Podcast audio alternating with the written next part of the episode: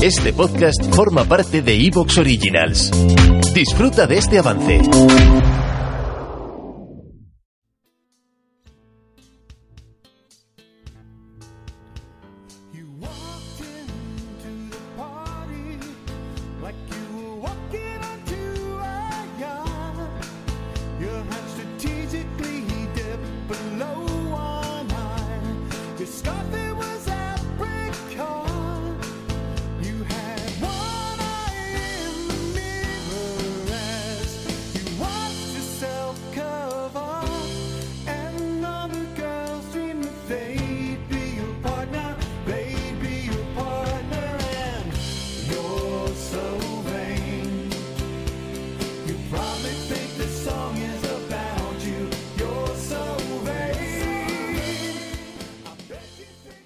Conscientes días, conscientes tardes, conscientes noches y conscientes madrugadas, escuchante y José Luis.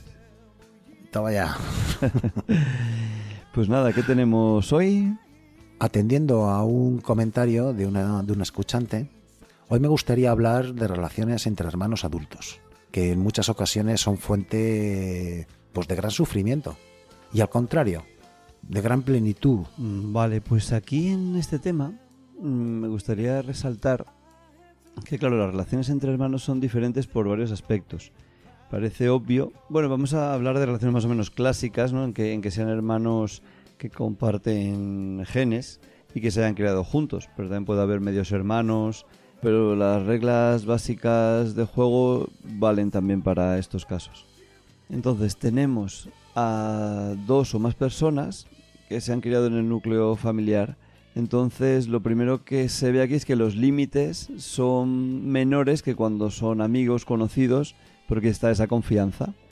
Esa confianza eh, puede dar asco, como se dice, o, o- o puede mm, llevarse bien y, y potenciar. ¿no? Ese, ese, ese punto es importante. ¿no? La, eh, entre hermanos existe esta, esta confianza que no, que no existe fuera generalmente. generalmente ¿vale? Entonces, este, este es un, un punto que los límites son más laxos que en otro tipo de relaciones. Mm.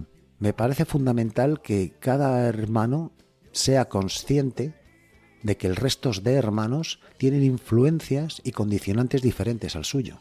Muchas veces nos equivocamos de que es que lo que es para mí ha sido exactamente igual para el resto, pero es que realmente nos encontramos con diferencias importantes, como que para cada uno, cuando se ha incorporado a este mundo, la experiencia, los padres, son diferentes a cómo han sido tratados los que venían antes o los que vendrán después.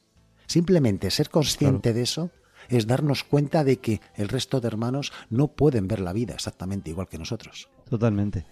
Es que el orden está muy estudiado, muy estudiado la influencia, muy estudiada la influencia del orden de nacimiento.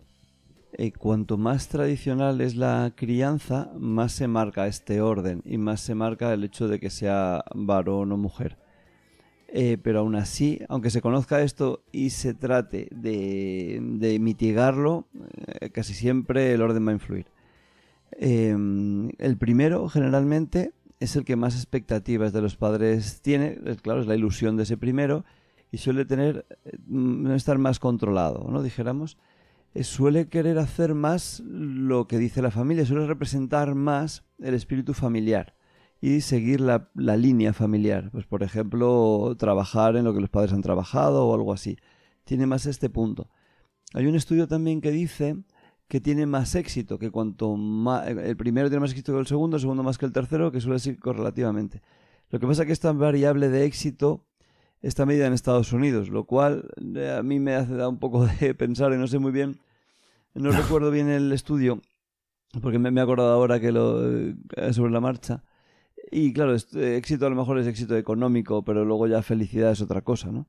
Suelen por lo menos llegar más lejos a nivel académico los primeros y cuando van naciendo, cuando más nacen, menor éxito académico, eh, empresarial o eh, de trabajo, ¿no? Marca mucho. De hecho, el segundo, por ejemplo, como ya hay un primero, tiene que diferenciarse. Si el primero sigue esta línea familiar y está como más aceptado, qué bien, el segundo necesita diferenciarse, porque los niños en general neces- necesitan sentirse tenidos en cuenta y sentirse importantes. Entonces, para encontrar ese hueco, Si ya está el hueco del niño bueno, pongamos, eh, elegido, el segundo va a querer diferenciarse y tratar de ser, por ejemplo, el rebelde para tener atención. Esto es como muy habitual. No es igual en el caso de que el segundo sea del otro sexo en una familia tradicional, puede cumplir las expectativas, pero del rol de género del nuevo sexo, ¿no? Del otro sexo. Entonces, pues ahí entonces encajaría en, en también cumplir expectativas familiares. Y ya sería el tercero el que necesitaría diferenciarse porque ya va a competir con uno de los dos. Hoy en día cada vez esto se da menos porque ahí no hay tanta, tantos roles marcados de género en la sociedad, pero bueno, puede, puede darse. Esto es muy interesante verlo porque a veces se dan envidias también, pues eso, porque los padres se vuelcan más en uno o en otro según cumplan las expectativas que tenían pensadas, ¿no? O también a veces se vuelcan mucho en el que ven más con más dificultades, ¿no? Tratando de, de- de conseguir una equidad, ¿no? Pues, pues, o una igualdad, depende de las definiciones. Pongamos que el tercero le cuesta más los estudios, pues se vuelcan más en ese, o por el tipo de personalidad, y entonces los mayores dicen, pero bueno, a mí no me has hecho caso, y haya, hay a veces de partida ya problemas en los hermanos, porque los padres, claro, han intentado compensar de alguna manera eh, lo que ocurre. Eh, Resumo, do- dos cosas que marcan. Una, la, el adecuamiento a los roles familiares, a, a las expectativas familiares, como sale como un preferido, dijéramos, y, y el, y el tratar de compensar las dificultades que pueda tener el hijo también puede salir como una especie de preferido y marcar ya la- el condicionamiento de la relación de adultos. Sí, porque la verdad es que la mayoría, la mayoría de los conflictos de hermanos eh, ya adultos, la verdad es que su origen ya están cuando eran niños. Entonces, por ejemplo, el otro día estaba hablando con un amigo y me estaba comentando que reconocía él mismo la diferencia de trato entre, entre dos hijos suyos, como que, que se dio cuenta posteriori, ¿no? Pero que de alguna manera entendía que eso tuviera que influir de forma diferente a cada uno de ellos. Por ejemplo, cuando nació el primero, pues estaban muy pendiente de él, pues súper preocupados, en cuanto mm, estornudaba rápidamente a urgencias, y bueno, pues se hicieron ellos un poco más expertos, lógicamente, y vieron pues que se podía desdramatizar un poco el tema de, de la salud de- del niño, y entonces cuando nació el segundo, pues resulta que claro, ya no tenía que estornudar una vez, como mínimo tenía que estornudar tres o cuatro veces para que le llevaras a urgencias, ¿no? Es decir, ese niño segundo evidentemente tenía que gritar más alto o llorar más alto para reclamar lo que él creía que, que era necesario, ¿no? El primero simplemente con una chus ya tenía toda la atención. El segundo, en cambio, necesitaba dos, tres y cuatro achuses para que eh, tuviera la atención que el otro con uno solo pues ya tenía de per se. Por otro lado también se hace más fuerte, ¿no? Porque como que aguanta más, se hace más, se hace, no, no tiene tanta, tanto mimo, dijéramos, ¿no? Tiene pros y contras. Claro, eh, cosas buenas y cosas malas. Eso se va metiendo, se va integrando poco a poco, poco a poco. Ahora tú imagínate que cuando, eh, si somos padres y entonces el niño, nuestro hijo, pues coge y se coge una rabieta, pues la verdad es que nos, puede, no- nos podemos sentir bastante, bastante inseguros, ¿no? Con el segundo le puedes admitir varias rabietas. Sabes al final en qué termina, ¿no? No tiene nada que ver. De repente uno se va haciendo adulto. Esto es una de las partes que van configurando también la construcción de la personalidad. Y entonces podemos ver la vida Claro. completamente diferentes, independientemente de ir interpretando que a lo mejor hay un favorito. Todo esto puede ir haciendo que sea una relación difícil porque se ven méritos o deméritos en el otro. Pero sin embargo, comprender esto es lo que nos permite hacer un acto de empatía hacia el hermano. Darnos cuenta que nosotros tenemos una visión de vida y que el otro la tiene otro porque sus vivencias son diferentes. Hay un chiste que dice, con el primer hijo le pica el brazo, es como, ¡ay, corre al hospital, al hospital! ¿Qué será, qué será? Eh, eh, al segundo hijo se le cae al brazo, le dice, cariño, que se le ha quedado el brazo al niño. Y da, ya le nacerá otro.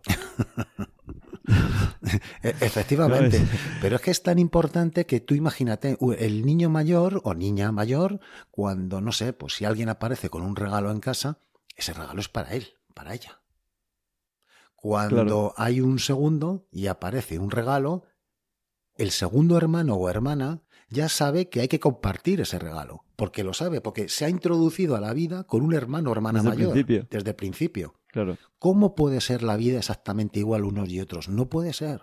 Es que no puede ser.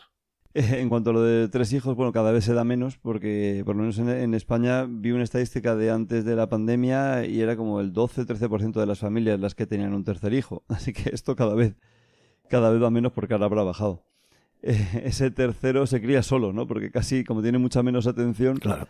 se cría, se cría solo. Y hace un efecto en el segundo. El segundo suele tener más dificultades, porque el primero por ser el mayor y el segundo por ser el pequeño tienen unos roles más definidos.